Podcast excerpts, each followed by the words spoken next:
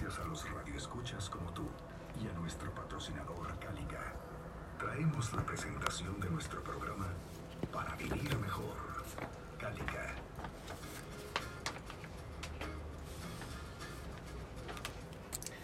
Es difícil no comunicarnos, hasta nuestro silencio habla. Sin embargo, sí podríamos mejorar la calidad de nuestra comunicación. Hoy, en Para Vivir Mejor, lenguaje nutritivo.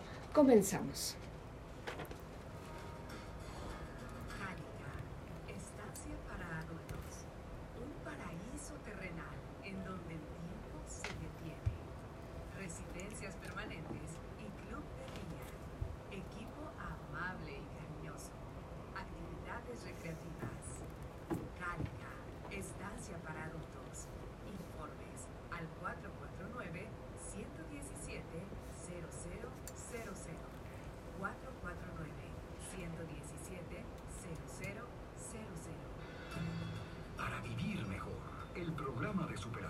Personal líder de la radio. Conduce Cecilia Delgado.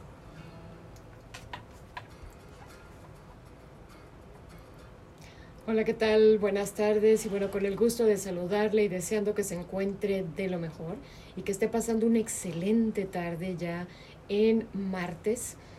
Y bueno, pues hoy vamos a platicar acerca de la comunicación, sobre todo la comunicación dirigida hacia nuestros niños. Definitivamente eh, no podemos no comunicarnos, aunque guardemos silencio nos comunicamos. Sin embargo, hay maneras de comunicarse y hay maneras que pueden ser muy rudas, muy agresivas, muy violentas. Hay maneras que pueden ser tan pasivas o hay otras que realmente pueden ayudar muchísimo a tener un mejor desarrollo. Y de eso vamos a platicar el día de hoy. ¿Cuáles son estas maneras, este lenguaje nutritivo que podemos, que podemos dirigir hacia nuestros pequeños claro, con la idea de que se desarrollen de la mejor manera. Hoy nos acompaña Lili Escoto, ella es directora de Desde el Corazón, Instituto de Psicología y Crianza. Lili, bienvenida, buenas tardes. Hola Ceci, buenas tardes. Un gusto estar aquí nuevamente y compartir con ustedes. Pues muchísimas gracias Lili. Y, y bueno, pues con estos temas que tú manejas de la crianza positiva y de la manera en que podemos pues dirigirnos más positivamente, en este caso ya hablando del lenguaje, hacia nuestros niños. Así es, yo creo que parte de una crianza respetuosa, algo básico, es cómo les hablamos, ¿no? El lenguaje, los mensajes, nuestro tono, todo esto. Y yo creo que para empezar a transmitir un lenguaje positivo y que favorezca el clima familiar ahí en casa, hay que eliminar de nuestro lenguaje, cuando corregimos a nuestros niños, la palabra no. Sí, a veces es como difícil y, ay, ¿cómo que quito el no? Pues si no quiero que haga algo, bueno, pues les voy a dar cuatro razones, este, o cuatro puntos de por qué es conveniente que quitemos esa palabra no. Fíjense, la primera es porque al anteponer el no en una frase, el cerebro no registra esa palabra. Entonces se genera como una invitación inconsciente hacia el niño para hacer eso que tú quieres evitar. Por ejemplo, el clásico, no te vayas a caer. ¿Y qué pasa? Se cae, ¿no? Automáticamente. O no te subas ahí y es como en su cerebro queda el subas ahí y, lo invitas. Ah, y me subo y a ver qué pasa y si lo hago. Entonces viene siendo como una invitación que tú mismo haces. Otro punto pues es que es cansado, ¿sí? Es negativo y, y fastidioso hasta para los mismos niños el estar no, no, no para todo. Y así nos escuchamos en el día a día, ¿no? No grites, no interrumpas, no corras, no pegues, no brinques, no llores. Y ahí estamos en el no constantemente. Un tercer punto es que tenemos que poner límites a nuestros hijos, sí, claro, y hay que ser firmes con ellos, pero también amables. Una cosa no excluye a la otra, ya lo hemos platicado anteriormente, ¿no? Esa amabilidad y firmeza al mismo tiempo.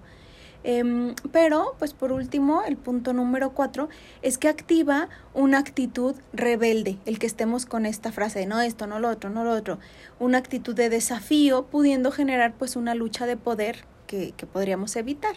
Claro, y fíjate que sí, he conocido eh, gente que me dice, pues sí, es que voltea de repente el pequeño y empieza, pues entonces todo no, ¿qué sí puedo hacer, verdad? Si, si a todo me estás diciendo que no, entonces, ¿qué sí puedo hacer? Y ahí es en donde los papás de repente pues sí reflexionan sobre la manera en que se están dirigiendo y ojalá la puedan cambiar. La cuestión es que a veces no la cambiamos, es más fácil estar con el no, no, que, que ah, quizás es lo primero que, que aprende el más pequeñito, pero cuando ya están más grandes, ir eh, pues delimitando las cosas, ¿verdad? Ahorita que nos puedas hablar de algo más específico que podamos utilizar y que para ellos pueda ser más en positivo eh, cuando nos dirigimos para poner los límites. Sí, y a veces nos sale en automático, ya te está diciendo algo o preguntando algo y tú ya traes el no como respuesta sin siquiera reflexionarlo, ¿no? Pero bueno, cuando los corregimos, fíjense qué diferente se escucha pues un lenguaje negativo al positivo. En vez de decir no grites, podemos decir baja la voz, te escucho. En vez de no corras, puedes decirle vamos caminando.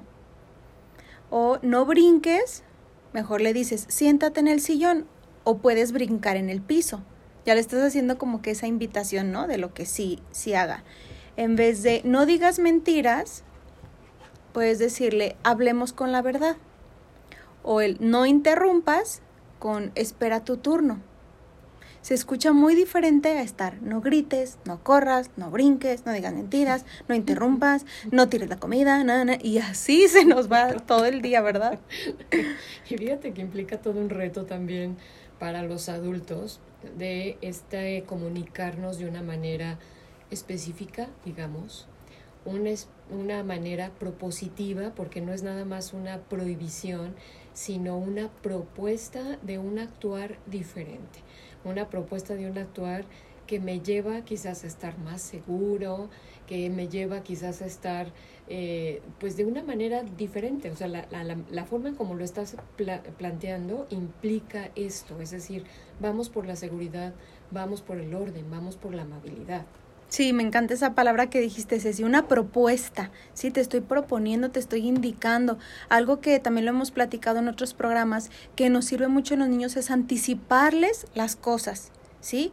Uno, y la, y la segunda es decirles lo que sí pueden hacer, o sea, qué está esperado, qué sí es conveniente para el lugar en donde estamos. Entonces, cuando entras en una tienda, justo el fin de semana me pasaba acá en el centro comercial, hay una tienda con muchos como que adornitos, cositas así, juegos de mesa y todo muy padre.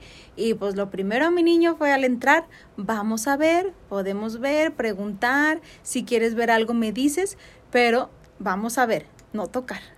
Entonces le anticipo lo que puede hacer. Y entonces ya me empieza a señalar y este y lo otro. Ah, y entonces alguno que yo veo que no es frágil, que lo puede ver. Entonces ya yo lo tomaba, no, pues que velo y órale, de regreso.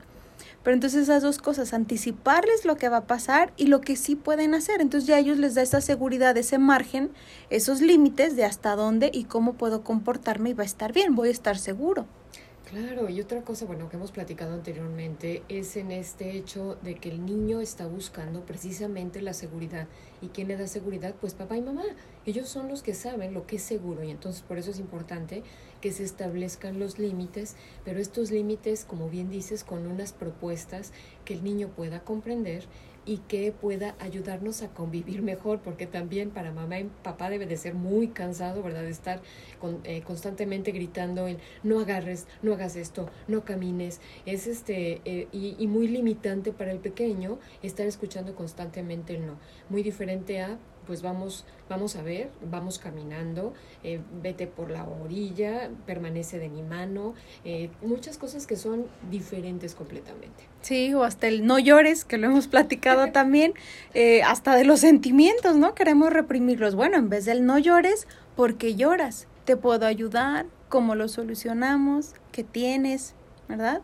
Entonces, pues ese sería el primer eh, paso para que ponga, podamos tener un, un, lenguaje nutritivo para nuestros niños. Eliminar el no. Y fíjate que esto, eh, bueno, aquí lo estamos, nos estás haciendo la invitación que sea eh, para los pequeños en este lenguaje nutritivo, pero si lo logramos aprender bien, y lo podemos dirigir a cualquier persona, esto va a ser diferente, ¿verdad? Si lo aplicamos en, con nuestras amistades, con nuestra familia, con nuestros compañeros de trabajo, con nuestro jefe, eh, con nuestros subalternos, yo creo que es una propuesta completamente diferente y una manera de comunicarse eh, así, más nutritiva como lo pusiste. Sí, me gusta esa palabra, nutritiva. Así es, sí. Y bueno, otra cosa muy importante, pues es que hay que quitar las etiquetas que ponemos, pues sí, mucho más a nuestros hijos, aunque también lo hacemos con las otras personas, pero hay que quitar las etiquetas y mejor alimentar su autoconcepto. Esto de las etiquetas, pues nos podemos imaginar muy fácil ahí todos los frascos que vemos en el súper. Y cómo es un proceso tan ágil y, y, fácil de ponerle la etiqueta, ¿no? Ahí va la banda y una máquina, tun, tun, tun, tun, le estampa rapidito eh, una etiqueta. Pero ¿has intentado quitarle la etiqueta? ¿Cómo cuesta, verdad? O le echas agua caliente, o ya lo remojas en cloro, o le echas un liquidito de no sé qué, ahí le estás tallando con el cuchillo y ponle que logras quitar la etiqueta y cómo queda el frasco. ¿Verdad? Este manchado, la etiqueta maltratada y se quedó ahí pegado un pedazo. Pues con los niños pasa lo mismo, ¿sí? Eh, constantemente nos podemos ver en el día a día poniendo esas etiquetas como eres un desordenado o al platicar con alguien y que está ahí, no es que es bien inquieto, no, es que es una bala, es súper travieso, no, es que mi hijo es tremendo o es tremenda, eh, no, es que es grosera. Y entonces, aunque no se lo estás diciendo directamente, digo peor si es directo, pero aunque no sea que se lo digas directamente al escucharlo, se le estás poniendo. Claro, no, y sí, y sí hay unos que decimos directamente, Lili, eh, simplemente el, eres un tonto y, y, se lo estás di diciendo directamente. O, eh, o vamos a otra cosa, las cuestiones de las características físicas. Estás gordo, estás gorda, estás feo, estás fea, tienes la cabeza así, tienes la frente así, tienes los brazos así, te pareces a fulano, pero te pareces a fulano y, antes han escuchado hablar de fulano de ciertas características negativas, entonces como si le pusiéramos las características negativas a él. Entonces estas etiquetas hablan de aquellas características que resaltamos y que se las damos al niño como si fueran parte de él mismo.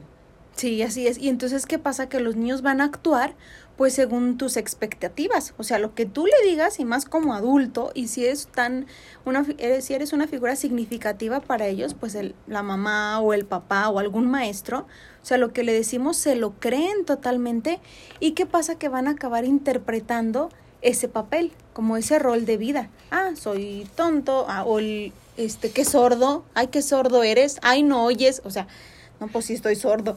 Entonces, bueno, en vez de hacer esto de las etiquetas, ¿qué sí podemos hacer? Mencionar sus cualidades, ¿sí? Porque eso va a nutrir su autoconcepto. ¿Cómo, ¿Cómo es esto del autoconcepto? Pues es esa imagen, ese concepto que tienes de ti mismo. Y ese se va forjando desde la infancia. ¿Con quién? Con nuestros padres, con lo que dicen de nosotros, con lo que se expresan, con lo que los papás dicen de ese niño, ellos se van viendo a través de nuestra mirada, ¿verdad? Entonces podemos decirles sus, sus cualidades, no mentiras, no vamos a exagerar, no, sino las cualidades. Qué creativo eres, mira qué inteligente, oye, qué ordenado, mira, eres muy simpático, oye, qué respetuoso, qué cooperador. Esas cualidades reales que vamos viendo en ellos. Claro, y, y bueno, muy importante porque finalmente este reconocimiento positivo no lo hacemos como tal. Estamos como más acostumbrados a señalar los errores, a señalar en lo que se equivocan, a señalar eh, pues todo lo negativo, que realmente a darme la oportunidad de decirle cuáles son sus características positivas y en qué es bueno.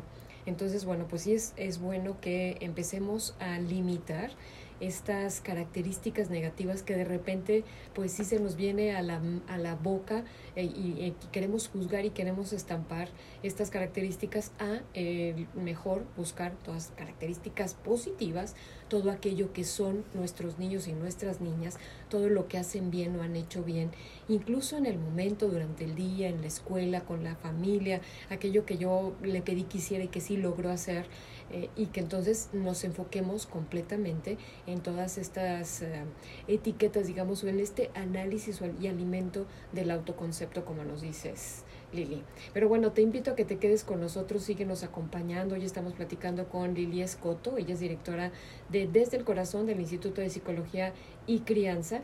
Y bueno, regresamos enseguida de estos mensajes.